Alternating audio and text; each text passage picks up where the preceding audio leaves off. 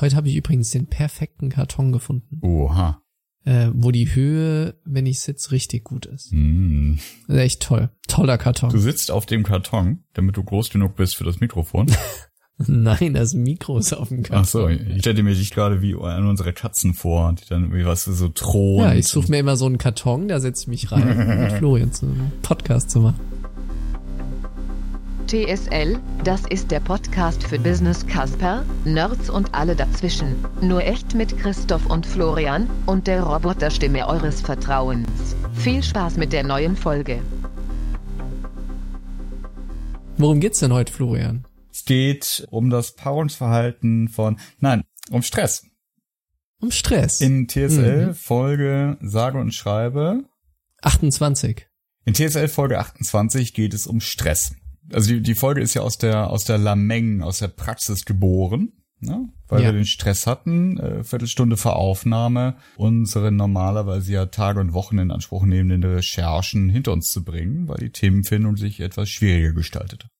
Genau, und den Aufnahmetermin, den Aufnahmezeitpunkt können wir ja auch nicht schieben, weil das ganze Team steht dann bereit mit dem ganzen Equipment Ja. und das geht dann nicht, dann musst du liefern, ne?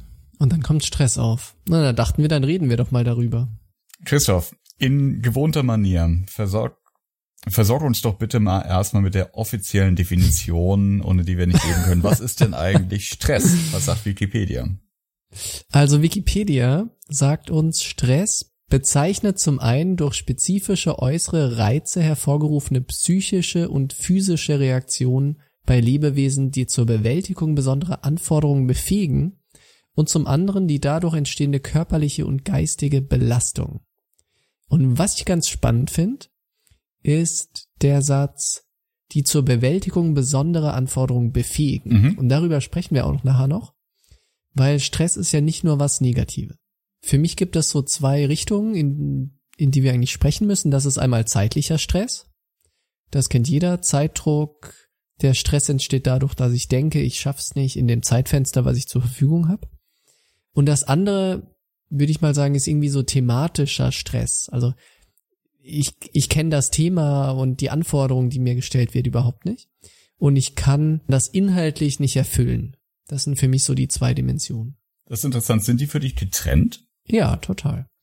Das heißt, es gibt den Fall, wo du genau weißt zu tun ist, aber es fehlt dir die Zeit. Und es gibt den Fall, wo du ganz viel Zeit hast, aber du hast keine Ahnung, was du machen sollst. Und beides löst Stress aus. Ja, genau. Und dann gibt's noch die Kombination. Hm. Ich habe echt keine Zeit und habe überhaupt keine Ahnung. Hm. Das ist ein bisschen toxisch. genau. Das heißt aber auch, ohne das, was wir jetzt explizit gesagt haben, es geht um Stress bei der Arbeit. Es geht irgendwie nicht um andere äh, Zustände, Sachen, die einen, also außerhalb des Arbeitslebens oder ja, also anders verursacht in Stress bringen können. Würde ich sagen, ja. Für mich sind das schon getrennte Welten, äh, wenn du das auch so siehst. Ja, also es, das ist natürlich ein unglaublich facettenreiches Thema. Ähm, und da, da kann man sich einen, Wolf zu, zu schreiben und reden. Und wir, wir simulieren jetzt einfach mal den Fall, dass eigentlich alles gut ist und dass das Einzige, was einen umtreibt und was einen stresst, äh, die Arbeit ist. Das ist natürlich jetzt so ein bisschen Laborszenario. Ne? Also ganz oft entsteht Stress ja dadurch, dass irgendwie mehrere Lebenswelten irgendwie zusammentreffen oder, oder Sachen nicht passen. Wenn es jetzt um Stress geht, geht es darum quasi um, um etwas, was wir jetzt mal gedanklich auf, ein, auf ein, das Arbeitsumfeld äh, fokussieren und so tun, als würde der Rest irgendwie laufen. Genau. Okay. Ja. Genau. Starten wir doch mal damit. Stress ist ja nicht so ein 0-1-Schalter. Nicht? Es ist nicht einfach so, dass ich sage, hey, jetzt bin ich super gechillt und eins, jetzt bin ich auch einmal super gestresst. Sondern das entwickelt sich ja. Und irgendwann kommt der Zeitpunkt, wo man diese Entwicklung spürt und selber bei sich prognostiziert, jetzt bin ich total im Stress. Mhm. Was sind denn bei dir Anzeichen, dass du sagst, daran merkst du selber, dass du im Stress bist? Es gibt manchmal auch die Situation, dass sich das von jetzt auf gleich ändert. Aber das ist tatsächlich eher selten. Ne? Das, äh, keine Ahnung, man gar nicht weiß, wohin mit seiner Zeit. Und ich habe jetzt nochmal auf der internen Website geguckt, ob alle Pünktchen am richtigen Platz sind. und auf einmal ruft Kunde an und unverhoffterweise will Kunde jetzt gleich sofort irgendwas haben oder irgendwas ergibt sich schlagartig. Mhm. Bei mir ist das im normalen ja, Fluss der Dinge tatsächlich etwas, was sich so langsam Stück für Stück aufeinander aufbaut. Mhm. Ein guter erster Indikator ist, dass ich nicht mehr zum Mittagessen komme. Mhm. Das ist kein wirklich schlimmes Zeichen bei mir, weil mir das Mittagessen nicht so wichtig ist und ich komme auch ganz gut ohne aus. Aber wenn ich wirklich entspannt, gut eingetaktet bin, dann mache ich das gerne, gehe gerne irgendwie also auf ein Projekt mit äh, Kundenmitarbeitern essen, mit, mit dem Team äh, oder eben im Büro in Hamburg äh, verabrede ich mich vielleicht sogar noch. Und das ist eine der ersten Sachen, die einfach wegfallen. Und auf die Frage, ob ich Mittagessen gehe, dann sage ich, nee, ich, ich mal lieber Charts oder muss hier Hirnen oder so. Und das nächste ist dann, dass die To-Do-Liste und auch die E-Mail-Inbox ähm, über den Tag hinweg nicht kürzer werden, sondern gleichbleibend oder vielleicht sogar länger. Insbesondere kann das passieren, wenn ich äh, ganz viele ja, Menschentermine mache. Also nicht Zeit mhm. habe, einfach für mich zu arbeiten oder mit, mit Leuten gemeinsam konzentriert zu arbeiten, sondern Workshops mache, Interviews führe etc. Das heißt, das ist dann oft stundenlang gebundene Zeit, während der ich nicht andere Sachen abarbeiten kann, während der aber gute Chance besteht, dass ich zusätzliche Aufgaben aufsammle oder Sachen, die später noch zu erledigen sind. Hm. Das ist ja so der Klassiker bei bei Beratungsprojekten, wir machen ja ganz oft zu Beginn von Projekten große Interviewphasen. Und das sind dann so zwei, drei Tage, wo du von morgens bis abends kontinuierlich in Interviews bist. Und während der Zeit passiert natürlich auch in anderen Projekten ganz viel, ne? was du gar nicht so richtig mitkriegst und was aufläuft. Und irgendwie am Ende von so einem Tag bist du komplett platt. Mhm und hast eine riesenlange Inbox und alle möglichen Dinge, die aufgelaufen sind. Ne? Versetzt dich das schon in Stress? Oder ist das einfach nur eine volle Inbox? Also es macht mir dann Stress, wenn ich die Gefahr sehe, dass Sachen hinten runterfallen. Das heißt, so, solange meine Inbox wie voll ist, aber ich weiß, alles, was da drin ist, habe ich im Griff, im Sinne von alle wichtigen Inhalte habe ich, habe ich schon mal rausgefiltert, To-Dos sind verteilt, Sachen, die direkt gemacht mhm. werden müssen, werden auch gemacht, etc dann ist das kein Stress, dann ist es nervig und man muss es dann halt irgendwie wieder so ne, quasi die Ablage erledigen, die Administration dazu machen. Kritisch wird's, wenn auf einmal halt über den Tag oder über, über mehrere Tage sich so ein, so ein Bosensatz bildet in der Inbox und nicht mehr ganz klar ist, weiß ich jetzt eigentlich von all den Sachen, die gerade auf mich einprasseln oder, oder ich im, mhm. im, im, mhm. im Zugzwang bin. Die Kette geht dann weiter als nächstes bleiben normalerweise so administrative Dinge liegen. Ja? Also, keine Ahnung, ich habe meine Stunden noch nicht aufgeschrieben oder ich mhm, müsste eigentlich ja. noch dies und das und, und das und jenes. Das nächste, was ich dann merke, ist, wenn ich spät am Abend noch neue Arbeitspakete anfange, weil ich einfach den ganzen äh, Tag über quasi im Sonnenschein nicht dazu gekommen bin, aber sie trotzdem gemacht werden müssen. Und das halt, also wenn ich in Hamburg bin, eben auch am Schreibtisch, wenn die Rest der Familie schlafen gegangen ist. Und wenn ich dann eben nicht noch quasi was abschließe, sondern wirklich inhaltlich eigentlich in neue Themen nochmal einsteige, dann merke ich, okay, jetzt fahre ich wirklich unter Last. Mhm. Und neue Themen heißt dann, heißt dann nicht, ich schreibe noch zwei E-Mails, sondern es ist wirklich ein komplett neues Thema, was du startest. Ja, also das kann ja im, im, im, im laufenden Projekt auch sein, aber das ist dann mhm. eben ein, ich fange jetzt nochmal also eine mhm. neue Aufgabe an. Die idealerweise auch noch an dem Abend fertig werden muss.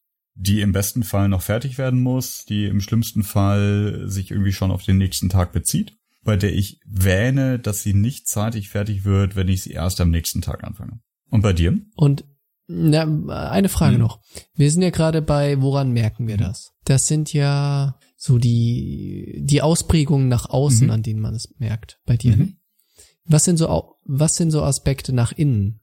Also bist du aufgeregt, mhm. bist du hibbelig? Wie geht's dir? Oder ist dir total Schnuppe und du sagst, naja, jetzt ist halt elf, jetzt fange ich halt noch was an. Blöd, Stress. Ja, es gibt ja verschiedene Arten von Stress. Ne? Es gibt ja, also, was ich, ja, also, in meinen Worten motivierenden Stress. Etwas nach dem Motto, boah, muss ich echt was machen? Krass. Ja, ich mache das jetzt und ich finde das, ich finde das irgendwie gut, das bringt mir was. gibt mir Fokussierung, Aufmerksamkeit, whatever. Und es gibt äh, nur auch negativen Stress, wenn man quasi über das Niveau hinaus ist und sagt, ach du Scheiße. Mhm. Wenn ich in der positiven Stressphase bin, dann ist es so, vielleicht so auch, auch ja, so, so ein bisschen bedauern, so ich würde mich jetzt eigentlich gerne vor den Fernseher knallen, aber ich habe mich noch was zu tun. Ne? Aber auch so, so ein bisschen so eine Mischung aus, ich bin stolz drauf, dass ich mich leistungsfähig fühle, dass ich das tue, dass ich, dass ich extra nochmal mhm. was gebe und auch dieses, hey, dadurch, dass ich mich jetzt ransetze, kriege ich mehr gewuppt als sonst und, und ich bleib in Kontrolle. Und wenn ich, wenn das nicht mehr da ist, dann ist es ein, ein ganz blödes Gefühl, dass ich mir irgendwann dann denke, egal wie viel ich jetzt tue, selbst wenn ich jetzt die Nacht durcharbeite, es ist immer noch unglaublich viel zu tun. Mhm. Na, das ist also ein, ein, ich kann nicht mehr auf Sicht quasi die Welle von Arbeit abarbeiten, sondern ich muss jetzt umschalten, ich muss, um den, das, das quasi, ne, den, den Berg irgendwie runterzufahren an Aufgaben, die vor mir liegen, muss ich mehr tun, als ich es anscheinend in der letzten Zeit getan habe. Und gleichzeitig muss ich aber langfristig denken, muss mir die Kraft wieder einteilen, weil ich selbst mit einem einmaligen Sprint und einem One-Night, äh, einem All-Nighter heißt das ja, das nicht hinbekommen würde, weil es noch mehr ist, was noch vor mir liegt. So, und mhm. das ist dann irgendwann, fühlt sich das überwältigend an. Dazu fällt mir ein Spruch ein aus einem Woody Allen Film, ähm, Anything Else. Kennst du den? Nee. Den Film? Musst du unbedingt anschauen. Und da sagt der Hauptcharakter irgendwann in dem Film, ähm, ich weiß nicht mehr wie genau, aber er sagt, ich habe so viele Probleme, nicht mal Selbstmord könnte sie alle lösen. Auf Englisch ist noch viel cooler. I've got so many problems, not even suicide can solve. das ist für mich so der beschreibende Moment. Wenn ich dieses Gefühl kriege, mhm. dann weiß ich, okay, jetzt bin ich richtig im Stress. Mhm. Ne? Und ich komme dann in Stress, wenn ich weiß, es ist nicht nur, wenn ich so den Überblick auch verliere. Mhm. Und wenn das nicht nur der fehlende Überblick über so ein paar kleine Sachen ist, sondern wenn ich weiß, es, es sind hier vier oder fünf richtig wichtige große Dinge, die auch nicht alle so schnell gehen, sondern die brauchen richtig Zeit. Und wenn ich dann, wenn ich dann den Überblick verliere, und Überblick verlieren, damit meine ich, wenn ich auf einmal da sitze und mir kommt Task Nummer vier in den Kopf und ich sag, oh shit, das gibt's den auch noch. ich komplett vergessen. und das ist ein riesengroßes Ding, nicht? Dann habe ich das Gefühl, okay, jetzt ist eh. Mhm. Jetzt bist du über den Moment hinaus, wo du in so einem Flow-Stadium mhm. bist. Und es gibt ja, weiß nicht, du fährst Snowboard, ne? Nee, Ski. Ski. Es gibt ja bei diesen Sportarten so den Moment, die Situation, wo du sagst, boah, ist gerade richtig geil, aber ich, ich weiß genau, noch ein paar kmh schneller oder irgendein kleiner Hügel, der kommt, dann ist die Kontrolle mhm. weg. Mhm. So diese Situation genau auf der auf Messerschneide zwischen ich habe die Kontrolle verloren, aber irgendwie ist doch noch ganz geil.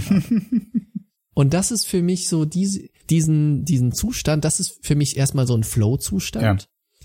Und sobald ich merke, oh shit, Task Nummer vier, super wichtig, morgen Deadline, wirklich wichtig, ich hab's total ver, ich hab's irgendwie, weil die anderen Dinge in meinem Kopf sind, habe ich es gerade voll verdrängt. Mhm. Das ist der Moment, wo ich merke, okay, jetzt bist du einen Ticken zu schnell, als dass du noch im Flow bist. Mhm. Jetzt bist du so im Chaos-Modus. Mhm. mhm. Beast Mode. Beast Mode. Schön. Was mir teilweise hilft, ist, wenn ich mir sage, okay, du, Deadlines sind alle erst morgen, jetzt ist Abend. Naja, im Notfall hast du die ganze Nacht, ne? Und das ist richtig viel Zeit, also bleib mal locker. Die magische Nacht. Genau, das bringt mich dann wieder runter. Selten braucht man die Nacht dann wirklich, aber manchmal kann es passieren. Das ist für mich so der Zustand, wo ich merke, das ist jetzt gerade bisschen too much. Mhm.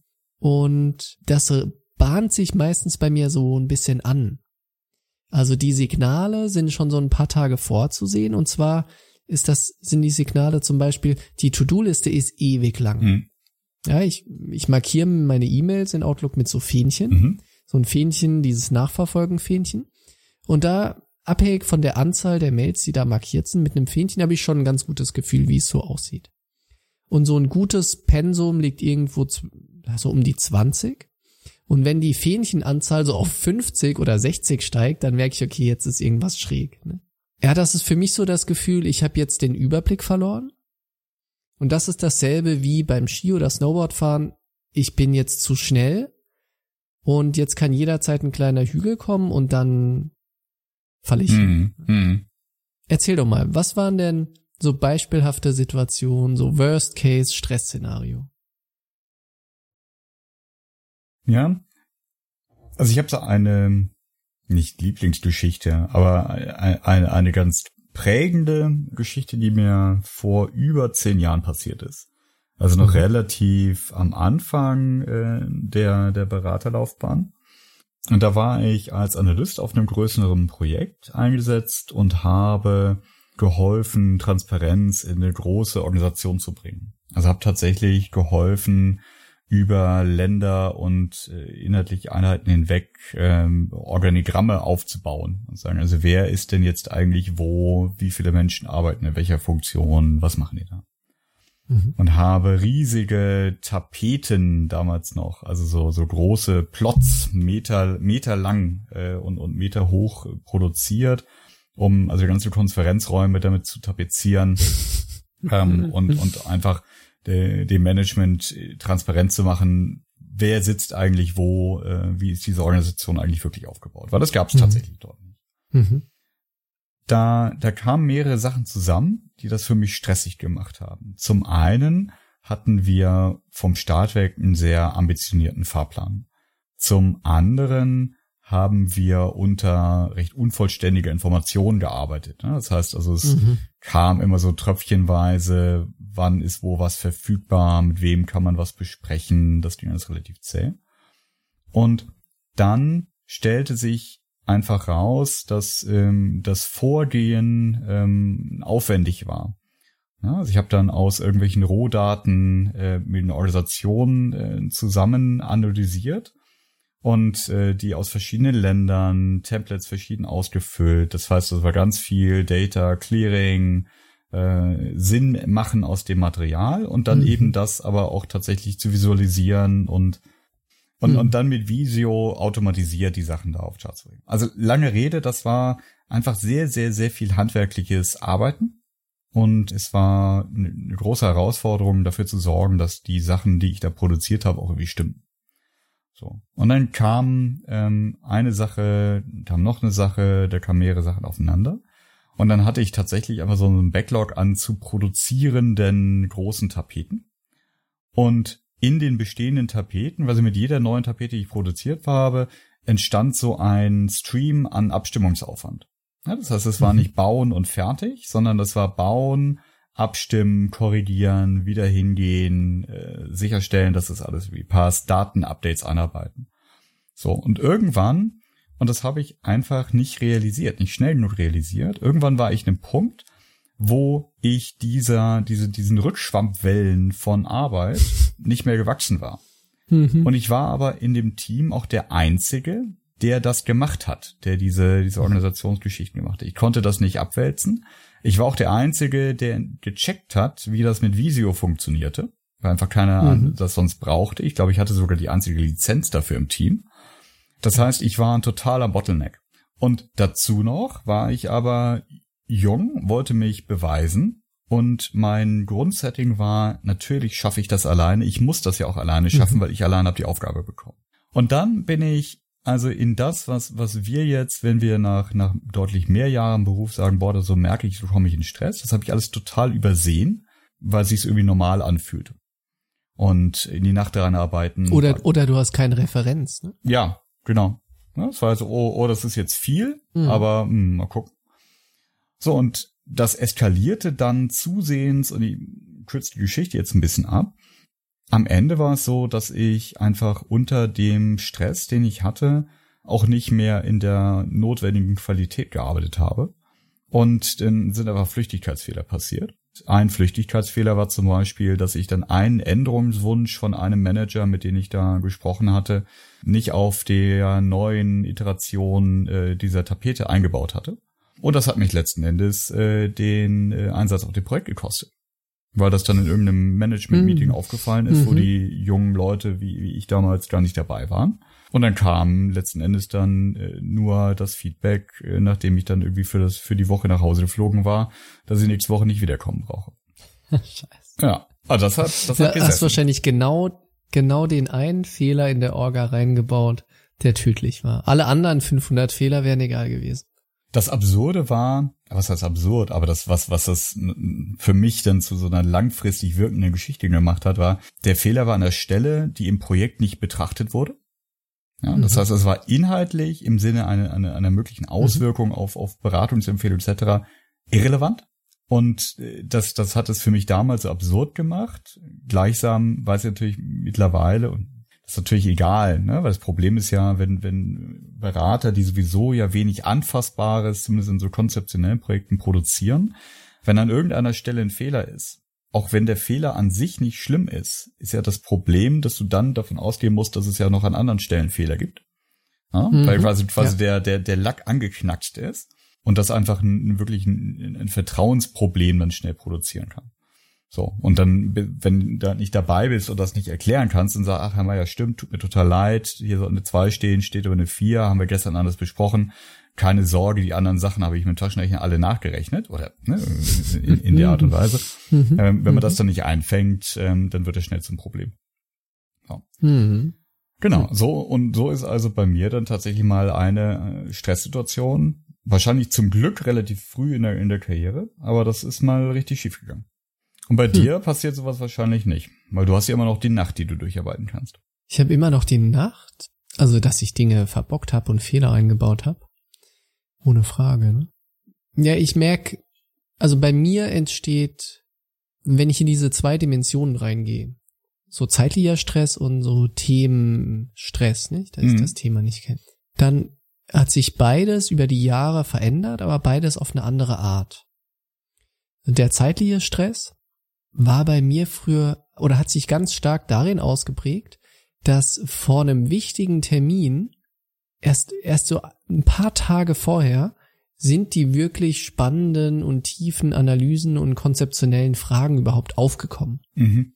Weil dort hattest du dann auf einmal einfach, einfach dadurch, durch so eine Feedback-Schleife dann nicht. Du baust eine, eine Unterlage zusammen, so jemand Seniores schaut drauf und sagt, äh, Christoph, where's the point?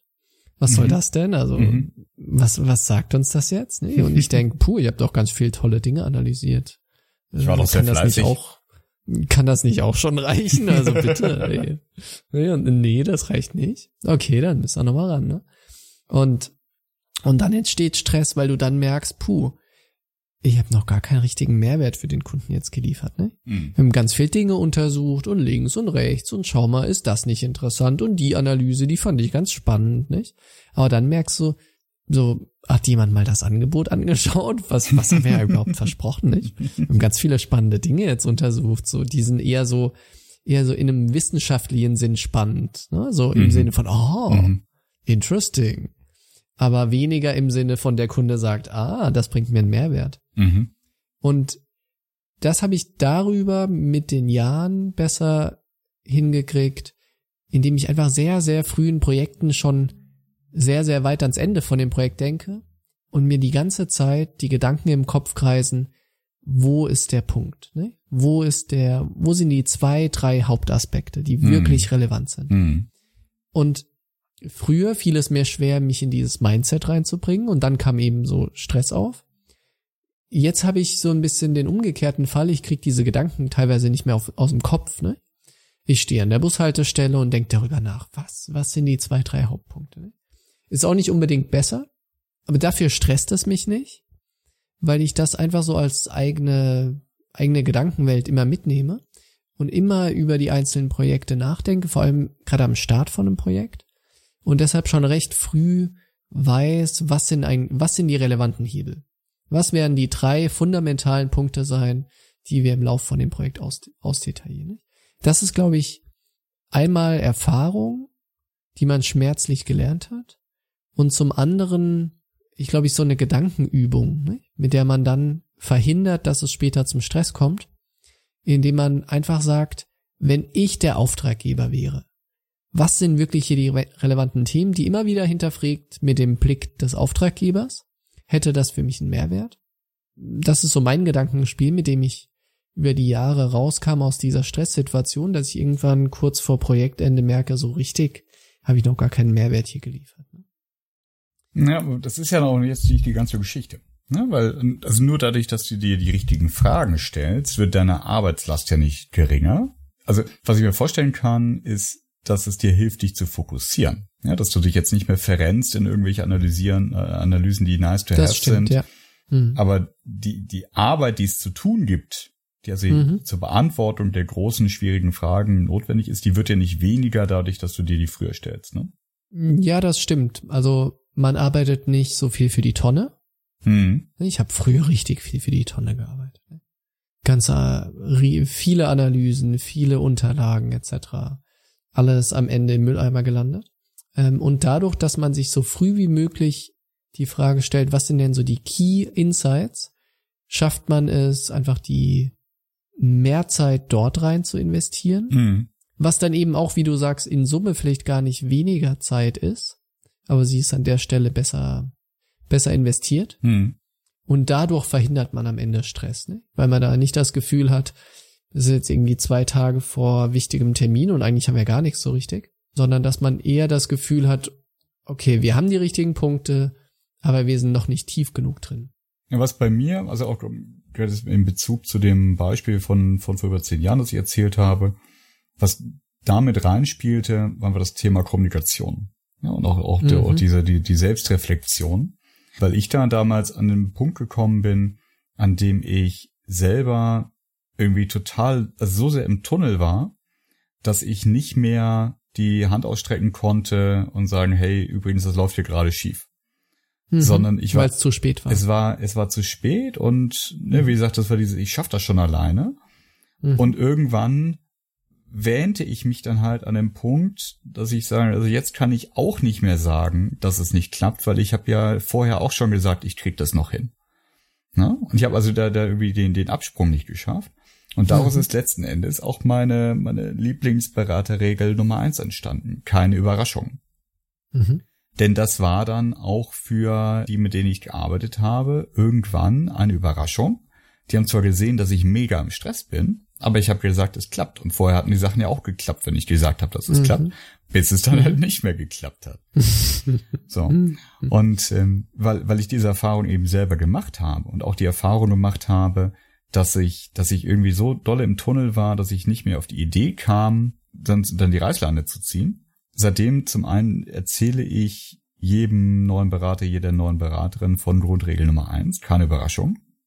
Mhm. Und ich gebe jedem, mit dem ich arbeite und jeder ganz ausdrücklich quasi das Erlaubnisticket, jederzeit zu sagen, Florian, ach du Scheiße, ich sehe jetzt, das wird hier gerade ein Problem. Irgendwas wird nicht klappen, Mhm. irgendwas geht schief, Mhm. whatever.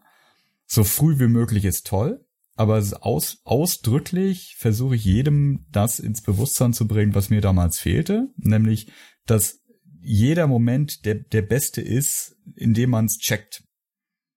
Ja? Und wenn man es halt einen Tag zu Mhm. spät checkt, dann ist es aber immer noch besser, dann Bescheid zu sagen, als dann zu glauben, oh nee, jetzt kann ich nichts mehr sagen.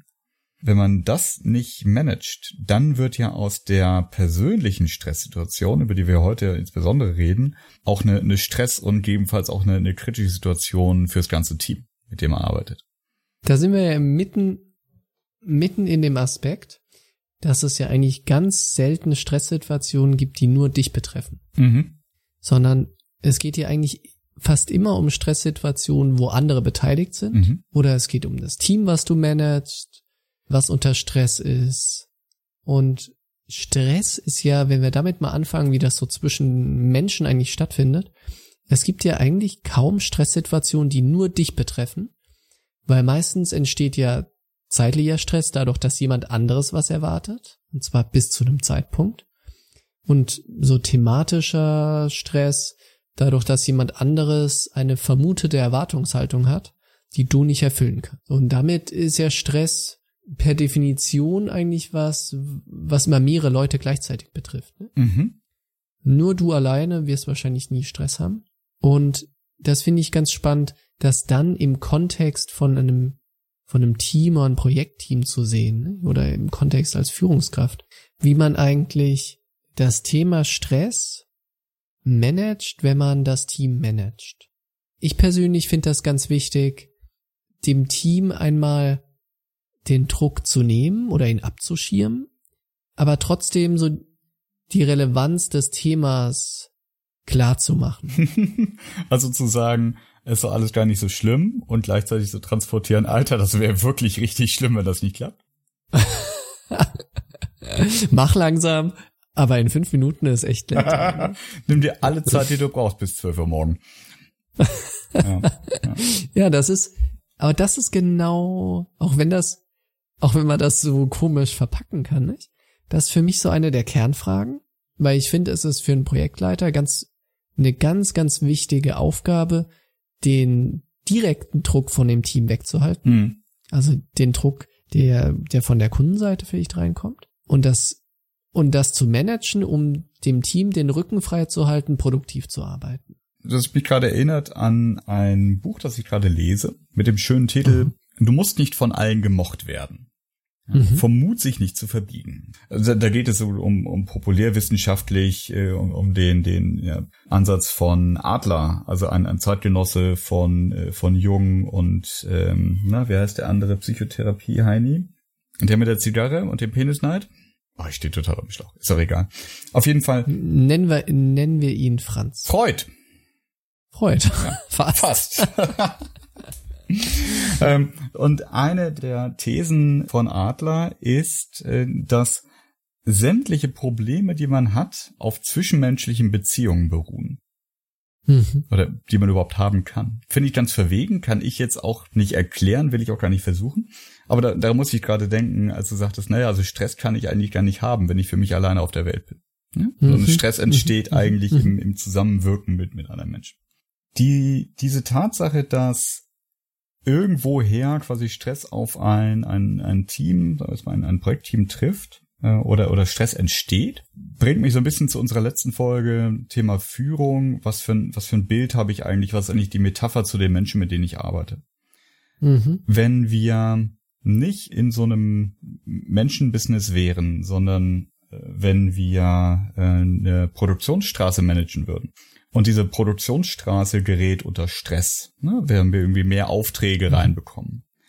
Dann ist mhm. das, also jetzt bin ich keiner, der in der Fabrikhalle groß geworden ist, deswegen ist das jetzt alles ein bisschen abstrakt, aber dann ist das von, von außen gesehen relativ leicht managebar oder zumindest überschaubar, weil ich kenne die Produktionskapazität in meiner Produktionsstraße, ich weiß in dem Produktionsprozess, wo sind die Bottlenecks, das heißt, ne, wo gibt's den ersten Stau? Ich weiß, wie viel Lagerfläche ich habe. Ich weiß, wenn ich die Maschine irgendwie anders schmiere, dann kann ich sie zehn Prozent länger laufen lassen, aber das auch nur für einen Tag. Ladi da. Das heißt, ich kann mir irgendwie ausrechnen, wie viel Stress ich da auf das System tun kann, bis irgendwas kaputt geht. Und kann dementsprechend dann meine Strategie wählen. Also ein bisschen mehr Aufträge, super, wir arbeiten mehr kürzere Pausen, noch mehr Aufträge, okay, Nachtschicht, noch mehr Aufträge, oh, krass, wir sind alles überlasten. Und irgendwann gibt es aber einen Punkt, wo, wo wir quasi auch nach außen zeigbar sagen können, schau mal hier, das geht gerade nicht mehr. Na, die ganze Kette ja. ist optimiert, das geht mhm. nicht mehr. Mhm. Das finde ich ungleich schwieriger, wenn Menschen mit ihren Köpfen arbeiten, wie das in der Beratung mhm. halt normalerweise der Fall ist. Mhm. Da einschätzen zu können und das auch diskutieren und vertreten zu können, wie, wie viel jetzt eigentlich geht. Und ob jetzt mhm. äh, der, der zusätzliche, die zusätzliche Arbeitslast, ob die von dem einen jetzt zu tragen ist oder nicht, oder ob wir die verteilt kriegen und was eine gerechte Verteilung davon ist und so weiter und so fort, finde ich wirklich, wirklich herausfordernd. Und ich hatte das schon dann in allen möglichen Konstellationen, dass teilweise ohne, dass ich dachte, dass es passiert, teilweise gefühlt mit Ansage, dass Menschen im Team unter Stress geraten. Und es ist jedes Mal anders. Es ist überhaupt keine Maschine und es ist jedes Mal wirklich abhängig von der Situation und von den einzelnen handelnden Personen, denn die gleiche Arbeitslast kann für den einen Menschen im Projekt an einem Tag eine echte Herausforderung sein, weil der boah, ey, ja, geht steil, aber geht. Und kann an einem anderen Tag unter anderen Voraussetzungen eine unschaffbare, Depression verursachende, wirklich Regenwolken generierende Schrecklichkeit sein. Mhm. So. Also es gibt da keine, keine Lösung drauf, außer möglichst transparent zu schaffen und viel miteinander zu kommunizieren und zu versuchen, so engmaschig miteinander zu kommunizieren, dass man einen Henkel mehr dran kriegt, zu verstehen, wie viel diese Arbeitslast tatsächlich ist. Mhm. Also Beispiel ist, wenn jemand eine umfassende Analyse machen muss und er einfach sagt, boah, ich glaube, das, das kriege ich nicht mehr hin. Dann eben nicht zu versuchen, dieses abstrakte, große Konstrukt, die ganze Analyse irgendwie zu schätzen und, und einzuordnen. Sagen, ah, was glaubst du denn, dauert das jetzt eine Woche? Oder dauert das sieben Arbeitstage? Oder fünf? Hm, drei? Zwei? Sondern am besten das in Stücke zu schneiden und also ne, eher so einem agilen Vorgehen entsprechend zu sagen, okay, jetzt machen wir den ersten Teil und probieren mal aus, wie lange dauert das denn und was kommt dabei raus und äh, wie können wir das effizient gestalten, mhm. um quasi die, die eigene Einschätzung dessen, was Stress verursacht, dass er normalerweise irgendwie ein, ein Mehr an Arbeit ist als erwartet, äh, die zu verbessern und belastbarer zu machen und vor allem auch untereinander abgestimmt. Ja? Weil sich darüber streiten, ob du jetzt glaubst, dass es eine Woche braucht und ich glaube, wahrscheinlich sind es nur vier Arbeitstage. Das ist, finde ich, oft ganz schwierig. Einfacher wird's, wenn wir uns anschauen, okay, die Arbeit ist jetzt aufgeteilt in zehn Pakete, die sind gleich groß. Und für ein Paket hast du vier Stunden gebraucht. Und ich glaube, wenn ich also einen acht Stunden Arbeitstag plus Pausen, also ein voller Tag, aber ein machbarer Tag, wenn ich den ansetze, solltest du das eigentlich in einer Woche schaffen können. Und du dann sagst, ja, Florian, aber ich hätte ganz gerne Siesta drei Stunden am Tag, das geht nicht. Weißt du, dann haben wir eine andere Diskussionsbasis dafür. Mhm. Und machst du das, um die große Aufgabe gemeinsam runterzubrechen und dann die Einzelteile abzuschätzen?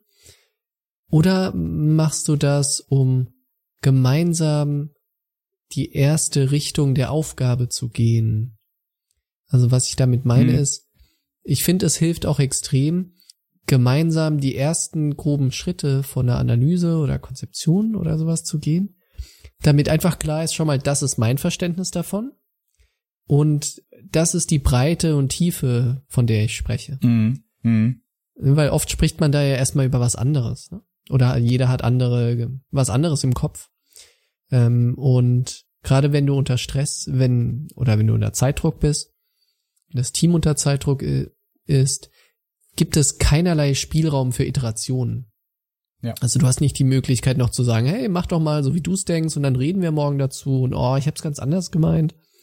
Ähm, und deshalb finde ich es wichtig, in solchen Situationen die ersten paar Schritte gemeinsam zu gehen, so dass ich darstellen kann, was ist eigentlich mein Verständnis dafür, wie würde ich rangehen, das ist meine Erwartungshaltung. Und die nicht nur zu kommunizieren, sondern die gemeinsam ja einmal zu bauen. Ne? Ja, genau. Also ich bin eingegangen, also wie du eingangs gesagt hast, auf diesen, diesen reinen Zeitstress. Ne? Heißt, mhm. ich weiß, was zu tun ist, aber äh, ich, ich glaube, die Zeit reicht nicht. Was du sagst, zahlt jetzt ein auf den, den quasi Inhaltsstress, ne? also mhm. oder, oder, oder ja. Inhaltsunsicherheit. Ja. Und darin liegt natürlich auch ein, ein richtig, richtig guter Hebel in Kombination mit dem Punkt von vorhin, dieses, was ist eigentlich der Knackpunkt? Denn in einem Arbeitspaket das kann ja durchaus auf den Knackpunkt einzahlen, aber trotzdem so geplant sein, dass man sagt, links und rechts vom Weg gucken wir uns auch noch ein, zwei Sachen an. Mhm. Und wenn die Zeit knapp wird oder es mehr ja, Hirnkapazität braucht, sich darum zu kümmern als, als gedacht, dann ist es super, miteinander unterteilen zu können zwischen, das ist der Kern dieser Aufgabe ja, und das ist das, was wir auf jeden Fall mitbringen wollen zu unserem Kunden, wenn wir den das nächste mhm. Mal sehen.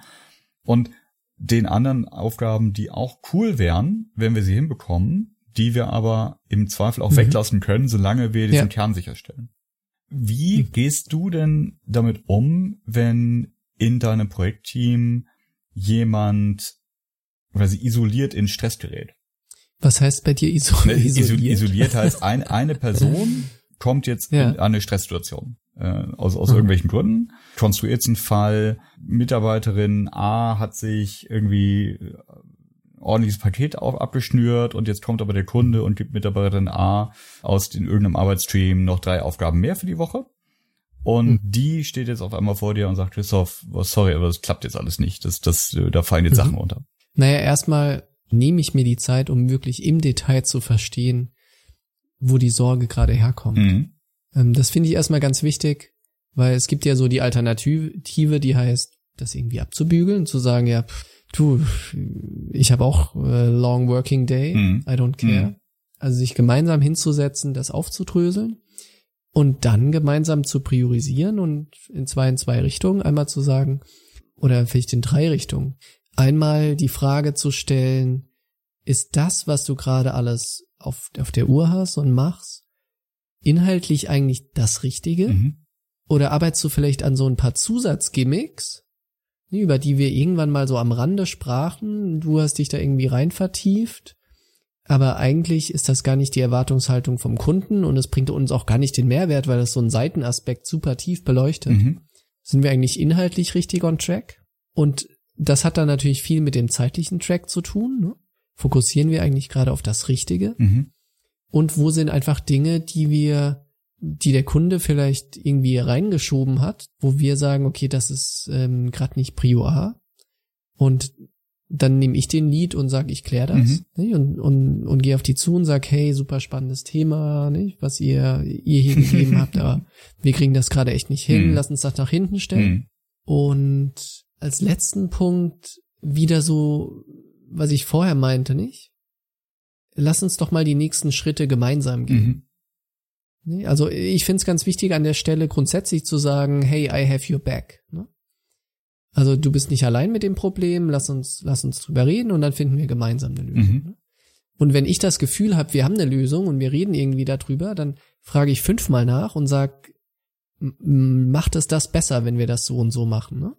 Oder ist das jetzt nur mein komisches Gefühl oder mein unvollständiger Blick darauf? Ne? Also ich versuche sehr häufig nachzufragen, löst das wirklich das Problem? Mhm. Und sag's mir ganz, ganz ehrlich und ich, ich nerv so oft, bis ich wirklich eine ehrliche Antwort glaube zu kriegen. Mhm. Und wenn ich das Gefühl habe, okay, wir werden es nicht schaffen in der Zeit, dann definieren wir, was ist realistisch zu schaffen. Und dann gehe ich zum Kunden und sage, hey, wir werden es nicht hinkriegen. Ähm, ich sag's lieber jetzt. Jetzt äh, einfach im Sinne der Erwartungshaltung und das wissen wir ja beide, umso früher du sowas platzierst, umso unkritischer ist es. Mhm. Wenn du zwei Wochen vor irgendeinem wichtigen Termin sagst, hey, das Thema werden wir wahrscheinlich nicht schaffen. Ich wollte es jetzt schon mal ansprechen. Ist es okay, wenn wir das in den nächsten Termin verlegen, nicht? Dann sagen die meisten, hey, kein Problem.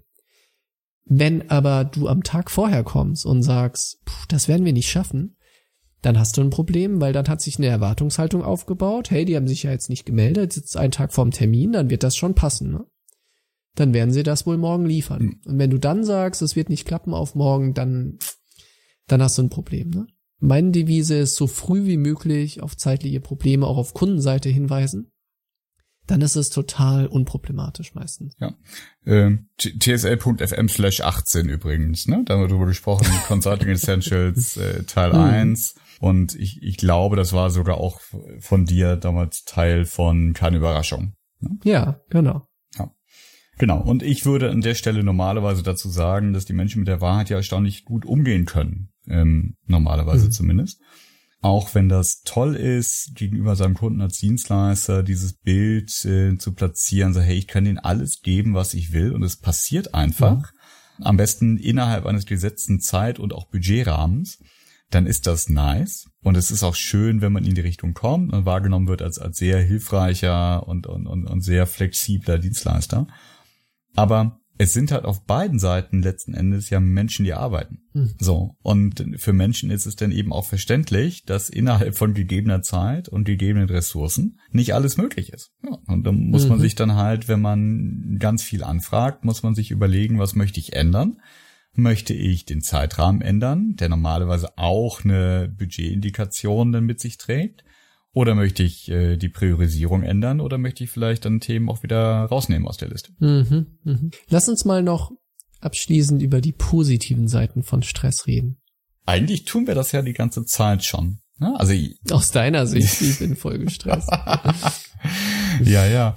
Nein, aber wir, wir haben ja jetzt eben ganz viel darüber gesprochen, wie gehen wir damit um. Ein wesentlicher positiver Effekt durch Stress in, in dem Sinne, wie wir ihn jetzt heute besprechen, ist ja, dass er zur Fokussierung zwingt oder, oder anlässt. Ja, ja. Ja, also das ist forciert darüber nachzudenken, was ist eigentlich von all dem, was hier gerade zu tun wäre und vermeintlich zu tun ist, was ist das Relevante Was ist das, was am Ende tatsächlich eine Auswirkung hat? Und wie kann ich oder wie können wir mit dem umgehen, was dieses Kriterium nicht erfüllt? Mhm. Und das finde ich, finde ich super mächtig und das, ähm, also Berater lieben die 80-20-Regel, nach der irgendwie 20 Prozent äh, der, des Aufwandes wie 80 Prozent des Ergebnisses stecken. Mit dieser Filterbrille eben auf die Themen zu gucken, finde ich super hilfreich und ist ja mhm. auch tatsächlich etwas, was in einem gut geführten Projekt sowieso stattfindet, bevor sich alle total gestresst fühlen, nämlich nicht um sich irgendwie einen lauen Lenz zu machen, sondern um den Einsatz, den man bringt, möglichst gut zu fokussieren und möglichst wirksam zu halten. Mhm. Ja. Bist du eigentlich so ein Flow-Typ? Also ich kann den Namen von dem so ein, Typen, der bist das so ein Flower? Ja, der heißt ja Michael, der Mensch und, und, und Forscher, der, der dieses, dieses mhm. Thema Flow irgendwie in, in, in die Populärwissenschaft gebracht hat. Ich finde Flow-Zustand toll, ne, wenn man so über übers intensive, konzentrierte Arbeiten die Zeit vergisst. Ich brauche dafür tatsächlich nicht zwingend Stress, aber ich brauche die Konzentration und mhm. Stress ist also eher ja ein, ein, ein doofes Hilfsmittel, um sich Konzentration aufzuzwingen. Es gibt ja Leute, die sich intensiv damit beschäftigen, mit dem Flow-Thema und auch Techniken haben oder versuchen Techniken zu haben, um bewusst in diesen Zustand reinzukommen, um dann einfach super ja, mhm. produktiv zu arbeiten. Mhm. Ist das so deine Welt? Nee. So vorsätzlich versetze ich mich nicht in Zustände. Mhm. Also ich arbeite eher getrieben danach, was ich glaube, was, was zu tun ist. Mhm. Und innerhalb dem Rahmen der Möglichkeiten, die ich habe, folge ich dann dem, was für mich gut funktioniert. Aber ich mache das halt nicht, mhm. nicht nach Rezept. Also da ist sicherlich, was so, so Personal Productivity mäßig äh, das anbelangt, unglaublich viel zu tun, wenn man sich selbst in möglichst feine Raster zwingt, um aus sich selber und seiner Hirnkapazität äh, das Maximum rauszupressen. Ne, also irgendwie Themenwechsel zu vermeiden, Deep Work, ein Buch von Cal Newport, äh, das ich auch auf meinem Kindle habe, da ist ganz viel Wahres drin. Ja? Also wenn man vier Stunden einfach konzentriert an einem Thema arbeiten kann, dann kann man richtig eintauchen, dann kann man richtig produktiv sein, hat mhm. keine Wechselkosten im Kopf, la di da. So. Die Realität ist aber, dass ich tagesformabhängig gut darin bin, Konzentration zu halten oder auch nicht dass tagesformabhängig meines meiner Umwelt ich äh, die Möglichkeit habe, tatsächlich irgendwie mein Handy zu ignorieren und meinen E-Mail-Posteingang und irgendwie auch nur eine Stunde am Stück irgendwas konzentriert zu tun. Und im schlimmsten Fall gibt es ja dann doch noch sowas wie mein restliches Leben, das wir jetzt hier das ganze, den ganzen Podcast über ausgeblendet haben. Keine Ahnung. Dann äh, gibt's auf einmal die Info, äh, Kind ist krank und muss jetzt aus der Kita geholt werden. Und wer von den beiden berufstätigen mhm. Eltern hat denn jetzt weniger Stress dadurch oder weniger Disruption in seinem Tag und kann das tun? Und was ist eigentlich mit dem Flug morgen früh? Müssen wir den jetzt canceln? Äh, mhm. So kurz auf deine Frage zu antworten, nein. Und du? Bei mir klappt das nicht. Oder ich kann's nicht. Also Flow ist für mich ein Zustand, da brauche ich einen gewissen Zeitdruck mhm. und dann komme ich da erst rein. Mhm. Wenn ich total viel freie Zeit habe für ein Thema, dann bin ich eher ineffizient. Also sobald ich einen gewissen Zeitdruck habe, werde ich richtig effektiv und wenn der Zeitdruck dann so kurz vor zu viel ist, dann komme ich auch in so einen Flow-State, wo ich richtig effizient die Sachen machen kann.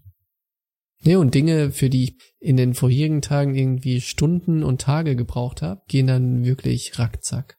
Ja, das Bild vom Skifahren, das bemühe ich jetzt hm. nochmal. Oh ja. Äh, aus, aus meiner Laien-Skifahrererfahrung äh, brauchst einen gewissen Schwung, also brauchst ein mhm. bisschen Geschwindigkeit, um den Berg gut runterzukommen. Mhm. Wenn du ganz langsam fährst und jede einzelne Kurve überdenkst, dann ist es schwierig, einen guten Rhythmus zu finden. Aber wenn du einen guten Rhythmus hast, dann kriegst du auf einmal Weitblick und dann kannst du auf einmal mhm. anfangen, dir wirklich so über die nächsten paar Schwünge deine Linie auszusuchen, kannst auf einmal ein bisschen weiter gucken, ja, weil du quasi mhm. schon, schon dir den Weg zurechtgelegt hast. Und das ist dann am Berg für mich dieser Flow-Zustand, ja, wo mhm. ich auf mhm. einmal unten am Lift bin und mir denke, boah, war das geil gerade. Oder mhm. zwischendurch sogar mein Kopf auf einmal so frei wird, dass ich mir denke, boah, ist das geil gerade. Aber wenn ich vor jeder einzelnen Kurve überlege, uh, geht das jetzt? Oh, linker Fuß, rechter mhm. Fuß, oh nein, mhm. Dann ist das kein Flow, dann ist das kein Fluss, kein Rhythmus und ich komme auch bei weitem nicht so schnell und elegant den Berg runter. Ja, genau so ist es. Mhm. Tja, Christoph, das war jetzt unsere äh, stressige Folge zum Thema Stress. Es war auch echt stressig. Ja, wir sollten vielleicht demnächst mal eine Folge über das Thema Kennzahlen äh, und, äh, und, und kennzahlenorientierte Steuerung machen. Na, weil ich hatte ja als Kennzahl ausgerufen, Für dass uns unsere, selbst? Ja, ja, klar. Mhm. Also, um, mhm. Kennzahl, die mhm. ausgerufen war, weil dass die Folgen von TSL eher wieder so in Richtung 30 Minuten gehen sollten. Mhm. Hm? Ja, hat gut geklappt. Wir stehen jetzt irgendwie, bevor ich Ams und Öms und Quatsch rausschneide, bei der Stunde 11. Mhm. Ich würde sagen, da ist noch Luft. Dann bin ich mal gespannt, ob du es auf eine halbe Stunde runterkürzt. Tja. Kein Druck. TSL, no pressure. TSL, der Podcast von Christoph und mm. No pressure. Shownotes hierzu und die Links zu den Büchern, die wir erwähnt haben und sonstiges Gedöns gibt's unter tsl.fm slash 28. Und ich habe irgendwo gelesen in einem äh, Leitfaden für Podcast Marketing, dass man gar nicht darum bitten soll, dass man irgendwie mit fünf Sternen bewertet wird. Und deswegen mache ich das jetzt auch nicht mehr. Hm. Was steht denn da noch drin? Ach, das machen wir in der separaten Folge, der Meta-Folge zum Podcast, wie wir versucht haben, unseren Podcast zu bewerben und damit fürchterlich gescheitert sind. Alles klar. Bis, bis dann. Bis dann. Ciao, ciao. Tschüss.